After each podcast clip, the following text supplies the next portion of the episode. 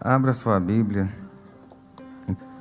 Provérbios capítulo 20, verso 24. Diz assim: Os passos de cada pessoa são dirigidos pelo Senhor. Como poderá alguém entender o seu próprio caminho? Olha que coisa interessante. Os seus passos estão sendo guiados pelo Senhor.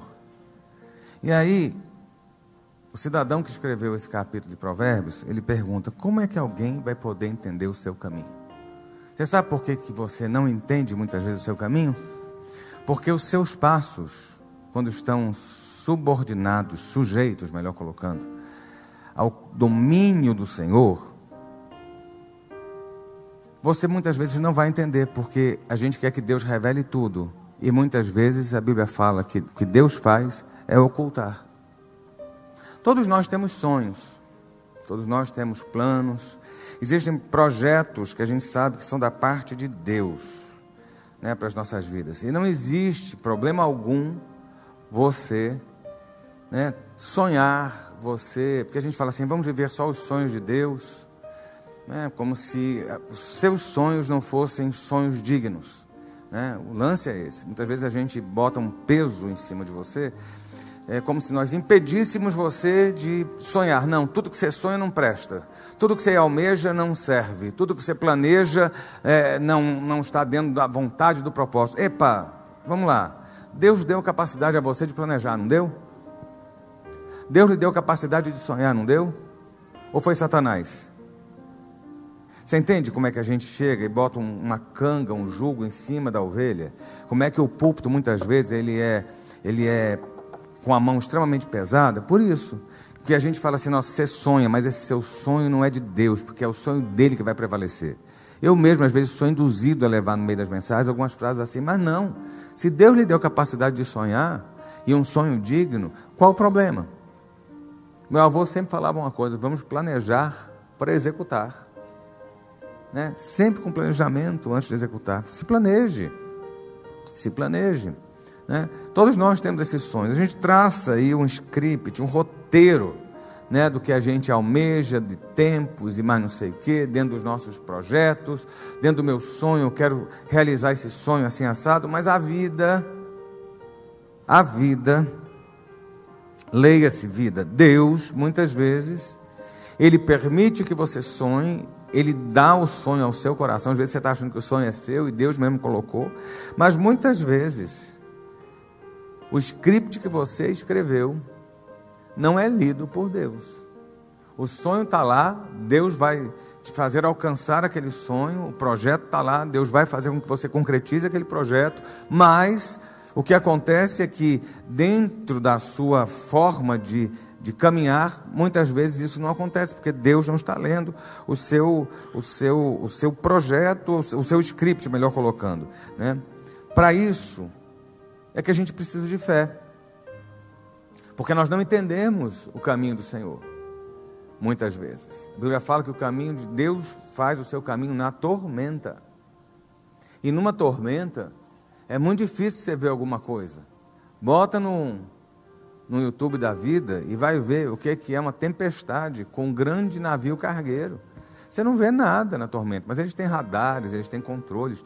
Eu vou dizer a você, por mais que seja tormenta, por mais que seja tempestade, por mais que sejam que haja vento na sua vida, Deus tem o caminho dele. Há um caminho do céu para a sua vida.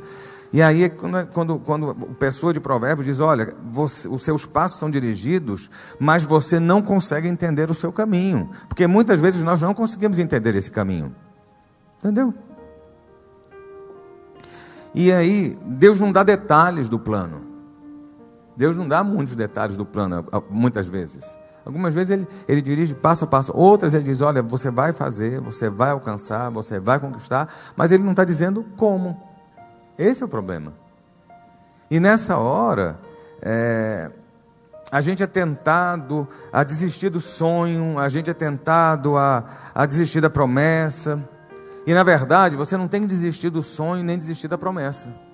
O que você tem que fazer é desistir do controle. Entendeu? Não sei se você está conseguindo entender. A gente quer né, o sonho, a gente quer a promessa e a gente quer o controle.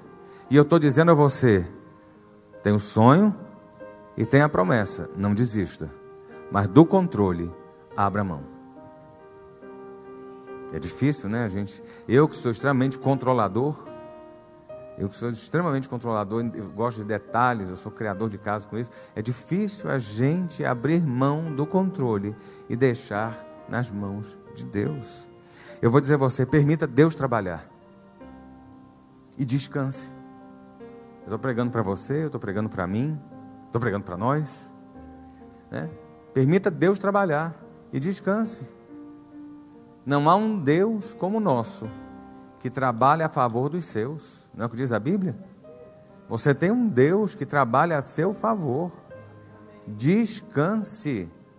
Descanse.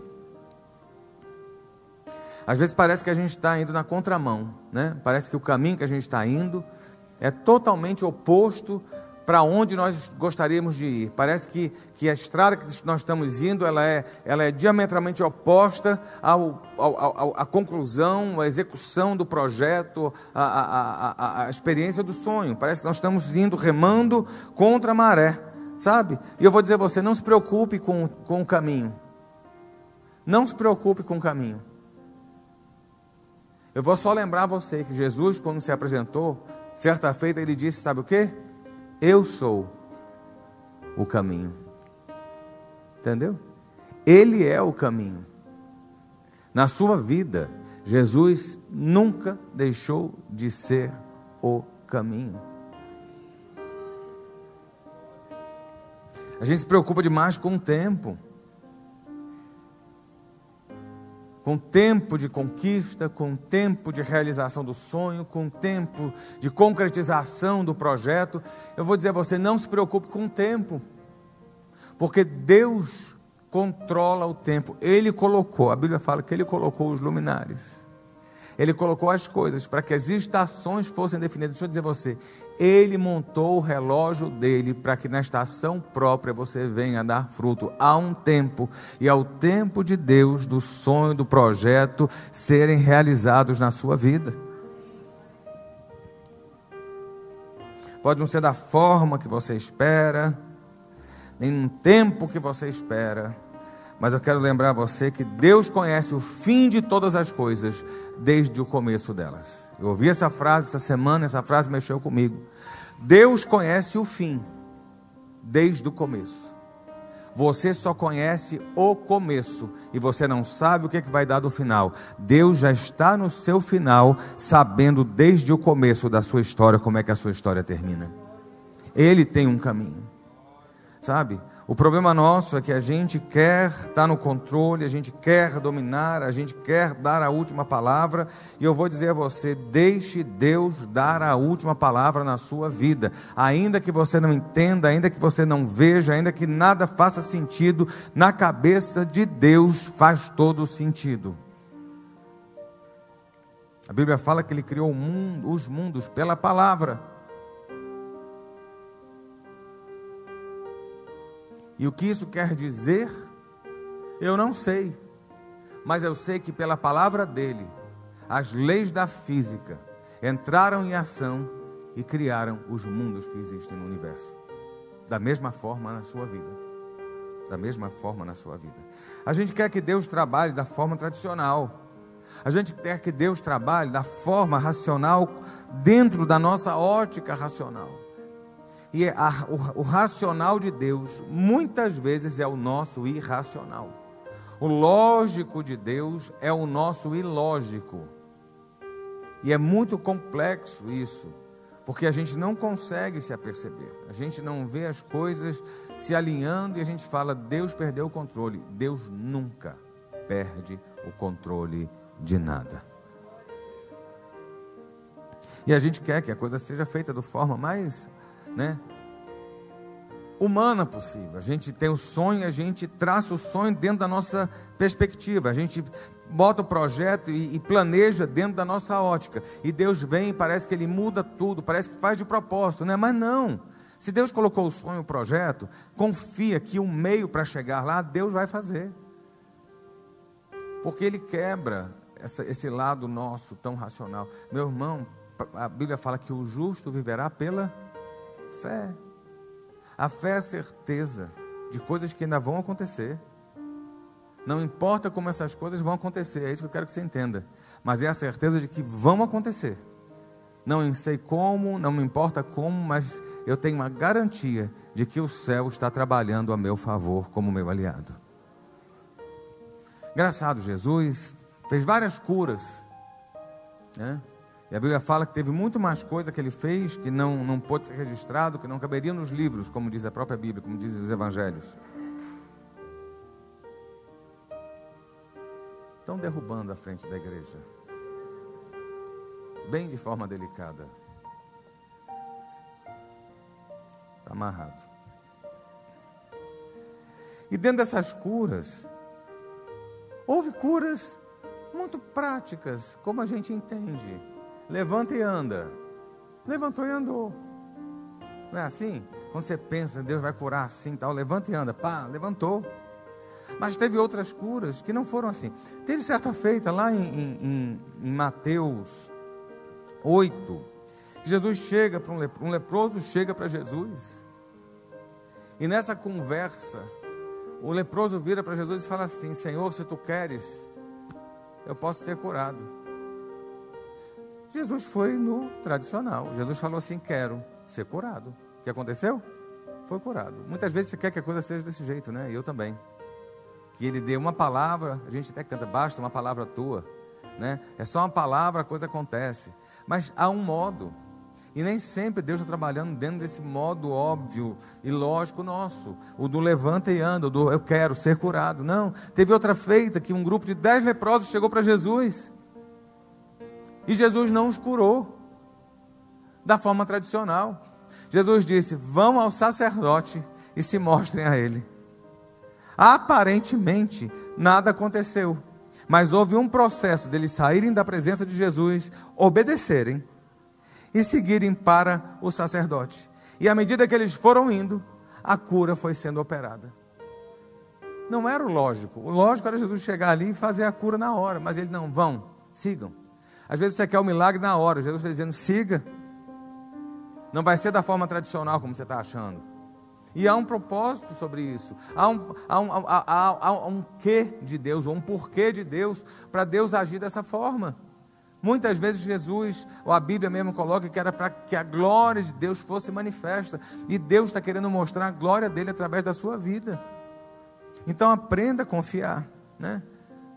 Teve pessoas que Jesus botou a mão e curou teve um cego que Jesus chega, cospe, faz lama, coisa mais nojenta do mundo, que não vem me dizer, porque a gente né, idealiza, cara, muito nojento. Muito nojento. Sabe? Cuspiu. Hoje, em tempos de, de loucura, de, de pandemia, tu imagina um cuspe com Covid. Você entende agora como é nojento que Jesus fez? Era o óbvio. Não. Era a forma tradicional? Não. Ele cuspiu e ainda esfregou a baba dele com barro na fuça do cego. Hoje é da imprensa, manchete. Pastor cospe lama na cara de cego e o humilha. Não é assim? Porque a indecência que está hoje é, é, é nesse nível e virou para o cego e falou assim: Vá lá no tanque de Siloé e lava. Ele não era mais fácil ele dizer: Olha, estou te curando, seus olhos se abram. Não. Que nojo. Ainda bem que era cego, imagina. Se tivesse vendo, não, Senhor, quero isso não. Tem até uma igreja, a igreja do Cuspe Santo. E ele foi lá, se lavou no tanque de Siloé e foi curado. Você às vezes está querendo que Deus faça a regrinha de um mais um igual a dois. Mas na matemática de Deus, um mais um é igual a um milhão. Vou repetir. Você está querendo o basicão de um mais um igual a dois. E Jesus está querendo fazer para você a matemática do céu, que é um mais um igual a um milhão. Faz lógica nenhuma, mas para Deus faz. Deus usa as lutas. A gente acha que Deus só vai usar a graça, a vitória, né? Deus vai sempre estar envolvendo você no amor dele, aquela coisa quentinha, bonitinha, aquele abraço, aquele aconchego, e a gente esquece que Deus também usa as lutas para nos levarem aos lugares onde ele determinou irmos.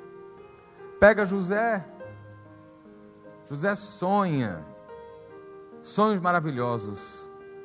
Você não gostaria de sonhar um sonho igual ao de José? Gostaria. Tu não gostaria de passar o que José passou, não é isso? Essa é a diferença. Que bênção a promessa de Deus. Deus vai me colocar lá. Graças a Deus ele não diz como é que vai ser para chegar lá. Senão tu desistia no meio do caminho.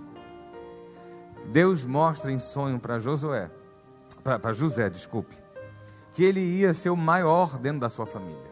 Ele vê os seus pais se curvando diante dele, ele vê os seus irmãos se curvando diante dele, ele vê todo mundo falando que glória, né? É sabor de mel purinho, vai estar todo mundo sentado no palco, eu vou estar na, na, na, na plateia, eu vou estar na, na, na, na coisa, e vai ser sabor de mel na cara de todo mundo, não é isso? Só que Jeová não mostrou como é que ia ser para chegar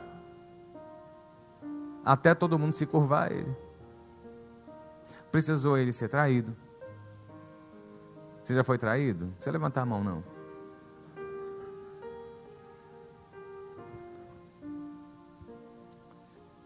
Vendido. Você já ficou vendido em situações?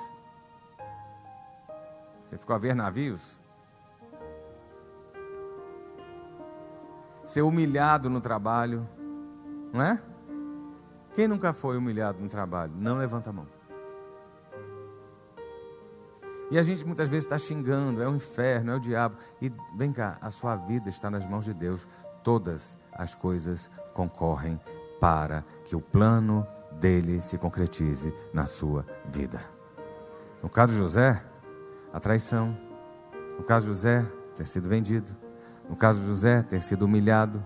No caso de José, ter sido é, acusado levianamente. Não tem coisa pior do que você ser acusado de algo que você não fez. É melhor ter feito, não é não? Falam, falam, falam, falam. Eu que o diga. Falam, falam, falam, falam. E falam assim, nossa, e eu nem para fazer. Não era melhor ter feito, e as pessoas falando, mas, assim, mas eu fiz. Dá raiva. Dá raiva. E José foi o ápice, né? De José foi parar na cadeia. Senhor, me livra de tudo isso. E Deus está no controle. Deus está fazendo o caminho dele na tempestade da sua vida. Tu não entende nada, eu também não, mas Jeová está no controle. E você não está vendo, e as coisas dão errado, e as coisas só pioram, e as coisas desandam. E na vida de José as coisas estavam desandando, só piorando. E como, como se esperasse alguma melhora, ele fica apodrecendo numa cadeia. E é amém mesmo, gostei. Foi o primeiro amém falar de uma coisa negativa que é uma coisa positiva. Como é que José ia chegar na frente de Faraó, bater no palácio, falar assim: quem vem ver Faraó, vá lá no Planalto, bata lá. Fui ver Bolsonaro, se alguém abre. Não é? Está todo mundo calado. Não é política que eu estou falando, não. Dando um exemplo.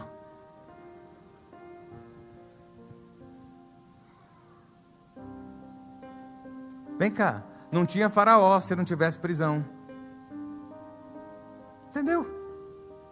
E aí você tem que entender que muitas vezes a gente quer controlar o que está acontecendo na nossa vida, e o que está acontecendo na sua vida está no controle de Deus. Então, passe a não desistir do sonho, mas desista de controlar ou tentar controlar as situações. Entendeu? É assim, meu irmão, é assim. E José só chegou a ser governador no Egito, porque a vida dele desandou por 13 anos.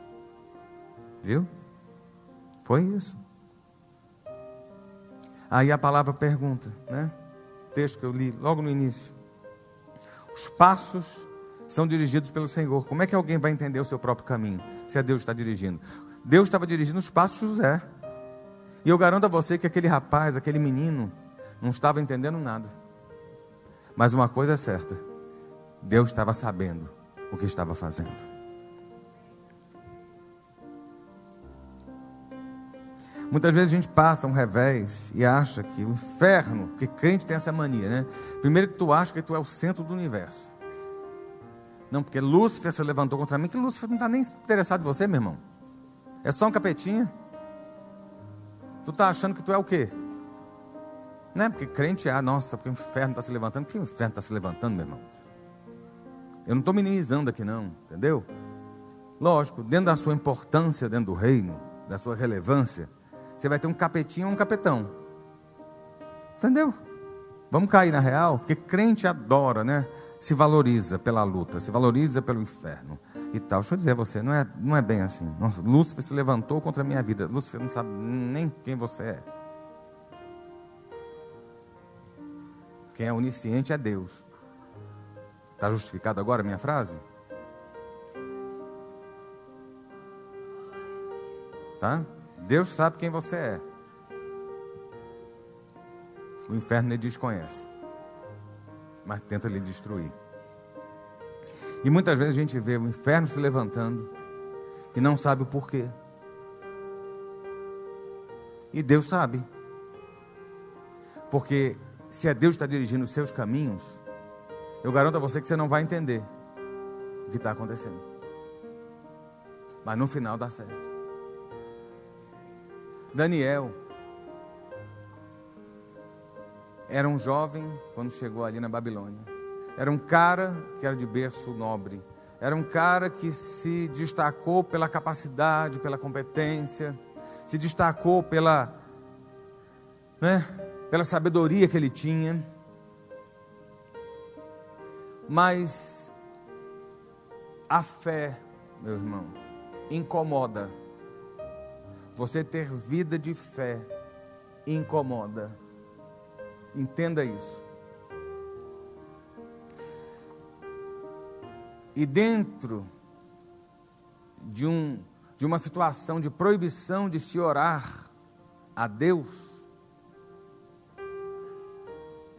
Daniel continuou orando publicamente, porque ele não se envergonhou da fé que ele tinha. Eu vou lhe dizer uma coisa: não se envergonhe da fé que você professa. Porque essa fé, é essa fé que vai te levar para o céu.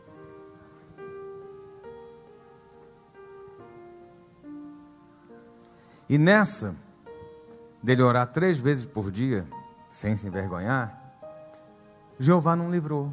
Olha que coisa, livrou? Não. O que aconteceu com, com, com Daniel? Foi para. Você não sabe qual é, né? Não, foi para a fornalha de fogo ardente. Aquele foi Sadraque, Mesaque e Abidenego. Oh, Jesus. Como é que esse povo vai chegar no céu sem saber? Como eu confundi Sadraque com Daniel. É beber neles. Só que, mesmo orando, mantendo a fé, mantendo a integridade. Olha só, porque integridade. Já viu as frases? Gente, tem umas frases tão bonitas que a gente fala. Oh, Jesus. Tem umas coisas que a gente coloca que soa tão bem e que não serve para nada. Que a integridade lhe protege. De quê? A integridade de, de Daniel colocou ele na, na, na, na cova dos leões. Esse foi o resultado da integridade de Daniel. Ah, eu não sei, porque quanto mais eu oro, mais problema eu tenho. Porque é assim mesmo, irmão. Ah, eu não sei, porque quando eu vim para a igreja, quando eu me converti, a situação ficou pior. Porque é assim mesmo. Porque é assim mesmo. Daniel estava lá, crentão, orava três vezes por dia, mais do que tu. Crente mesmo. Jeová falava, ele tinha visão, tinha revelação. O cara era do manto, meu irmão. O povo tinha medo dele foi parar na cova dos leões. Se Deus dirige os seus passos, muitas vezes você não vai entender a forma, mas Ele vai lhe conduzir em vitória no final. Aí você fala assim: nossa, que bênção, Deus tapou a boca dos leões e ele ficou lá brincando com os leões. Não é isso? Não é a ideia que a gente faz? Que o máximo disso aí era o quê? Ele não ter sido devorado pelos leões. Porque é essa a ideia que passa. Mas no livro de Daniel conta um outro detalhe, que é o que eu quero que você entenda. Daniel tinha inimigos. Daniel tinha inimigos. E foram esses inimigos que tramaram contra ele. Foram esses inimigos que planejaram a morte de Daniel. Meu irmão, há inimigos na sua vida que lhe abraçam, mas lhe desejam destruir. Há inimigos que estão ao seu lado como se amigos fossem. Tem algum telefone tocando. Esperar você atender.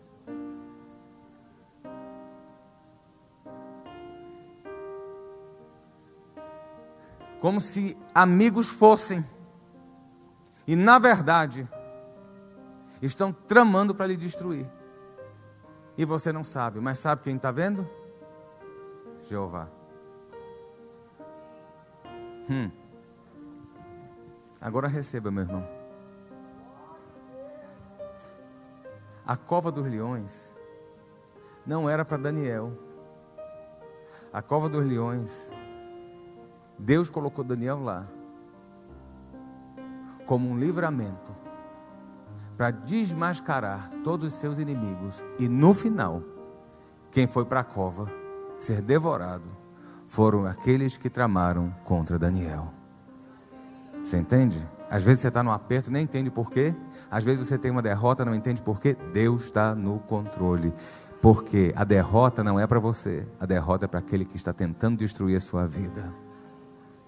Você não tem que entender. Nem eu. O que a gente tem que aprender a fazer é confiar. Você já imagina? Daniel não entrou apavorado. Daniel entrou lá. Vai morrer, vai morrer. Mas não morreu. Porque quem ia morrer eram seus inimigos. Está lá em Daniel. Daniel, capítulo 6. Né? A cor dos leões. Não foi para Daniel, foi para destruir os inimigos de Daniel. Às vezes você está na cova, está no aperto, os leões estão ao seu redor e Deus está calando a boca dos leões. E você, na hora certa, vai ser tirado da cova, porque aquele que armou a cova é que vai cair nela, para ser destruído e o nome do Senhor engrandecido na sua vida.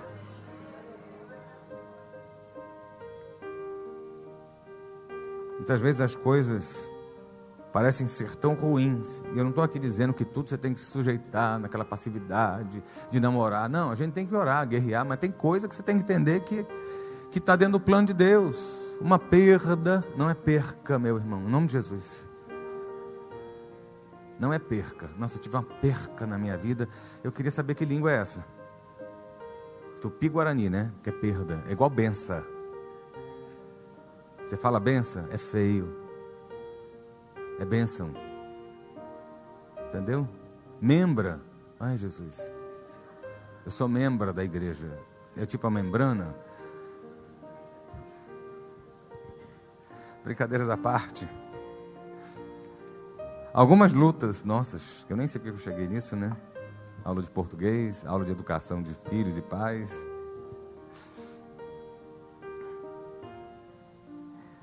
Em algumas situações, a gente às vezes quer guerrear tanto e acha que o inferno está. E Deus está usando a sua luta como trampolim para lhe colocar no centro da vontade dEle. Jesus foi para o Getsemane com seus discípulos para orar. Jesus estava já nas agonias da sua morte. Jesus estava ali é, é, sofrendo e, e, e, em crise e, em dor, sabe? Jesus estava, estava é, assim desidratado já pela sua própria angústia da alma. Essa era a situação de Getsemane. Os seus discípulos estavam com ele dormindo. Não espere que as pessoas que você confia vão estar sempre o tempo todo com você. Cada um tem sua vida. E muitas vezes o caminhar seu é sozinho, solitário. Isso vale para mim como pastor e vale para você como membro. A vida é assim. Você nasce só e tu morre só.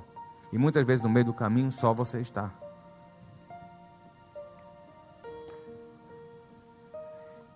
E Jesus encontra quem? Judas e o chama de amigo. Oh, gente, é só Jesus. É só Jesus. E aí, querido? os discípulos estão armados. Preste bem atenção. Você sabia disso? Os discípulos estavam armados. A Bíblia fala que eles estavam com as suas espadas. Quando chega Judas com a tropazinha para prender Jesus, Pedro pega a sua espada e arranca a orelha de um rapazinho chamado Malco. Olha aí. Malco. E os discípulos falam assim: Senhor, nós estamos com nossas espadas, o Senhor quer que nós os enfrentemos? E é engraçado, né? Jesus estava com sua tropa de choque ali. E ele podia chegar e falar assim: Vão lá, meninos, matem eles, metam a faca, vamos acabar com isso. Eu ainda vou pedir uns anjos aqui para fortalecer vocês. Não era isso que Jesus podia ter feito? Sabe qual foi a resposta de Jesus? Lá em, em, em Lucas 22, um deles fala assim: os que estavam ao redor de Jesus, vendo o que estava por acontecer, perguntaram: Senhor, devemos atacar com as espadas? Um deles golpeou o servo do sumo sacerdote, cortou-lhe a orelha direita.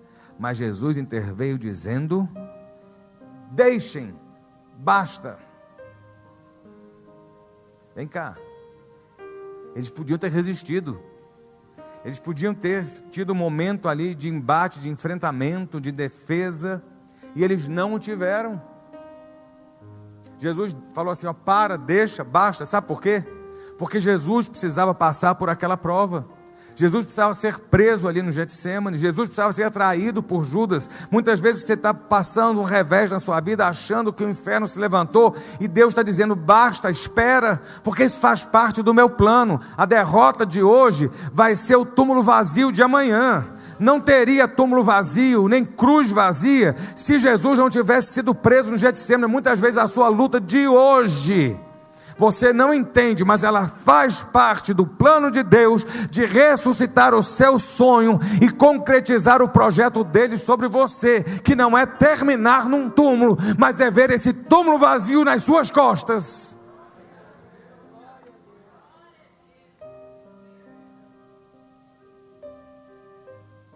para encerrar,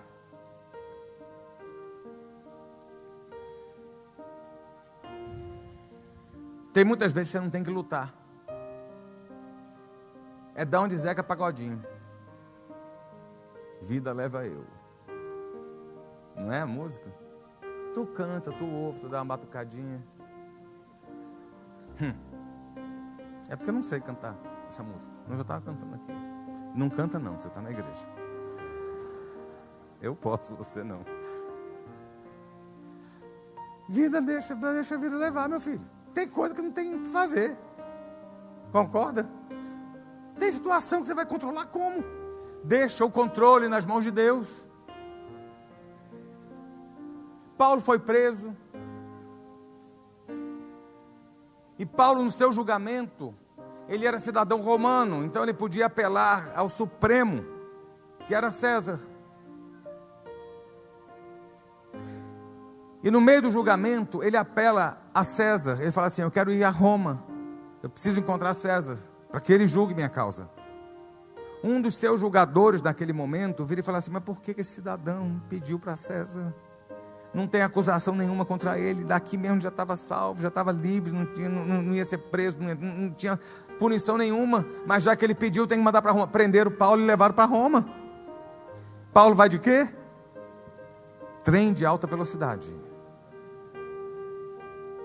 Não, ele vai de barco. Você sabe o que aconteceu, não sabe? Você sabe mesmo o que aconteceu? Eles pegam um temporal, e aquele temporal vira um tufão, e o tufão faz um peteco no barco. Eles passaram dias sem ver as coisas, sem ver o mar, sem ver praia, sem ver nada. Eles estavam à deriva, o negócio estava indo de um jeito, eles lutando, jogavam as coisas fora para o barco, né? Com certeza tu jogaria algumas pessoas também do barco. Oh, Jesus.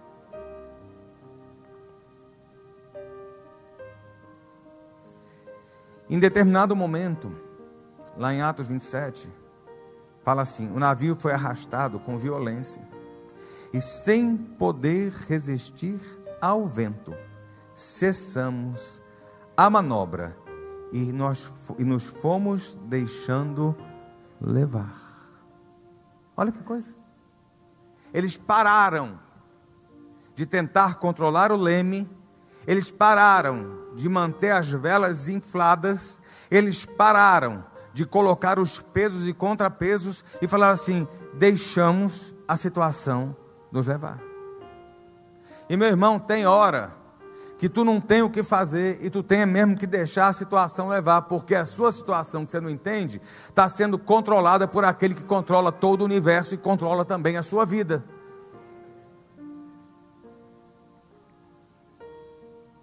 Havia um chamado Paulo, né? E o mais legal é que esse Paulo vira e fala assim: Portanto, senhores, tenham coragem, pois eu confio em Deus que tudo vai acontecer conforme o que me foi. Paulo não estava entendendo a tempestade, garanto você. Paulo não estava entendendo o tufão, garanto você. Paulo não estava entendendo porque que as coisas estavam tão difíceis. Mas uma coisa ele tinha certeza: Deus disse a ele que ele ia a Roma. E se Deus disse que o destino dele final era Roma, não tinha tufão que impedisse o agir de Deus para levar Paulo a Roma. E nessa manhã eu estou aqui para dizer a você que na sua vida e na minha, muitas situações nós não controlamos. Muitas situações nós não conseguimos dominar. Situações negativas chegam, perdas chegam, pessoas chegam males nos alcançam. Mas, se o seu caminho está sendo guiado pelo Senhor, ainda que você não entenda, esse caminho vai te levar ao porto seguro. Seja a cova, seja a tempestade, seja a prisão de Faraó, o trono é para você. O destino está escrito o seu nome.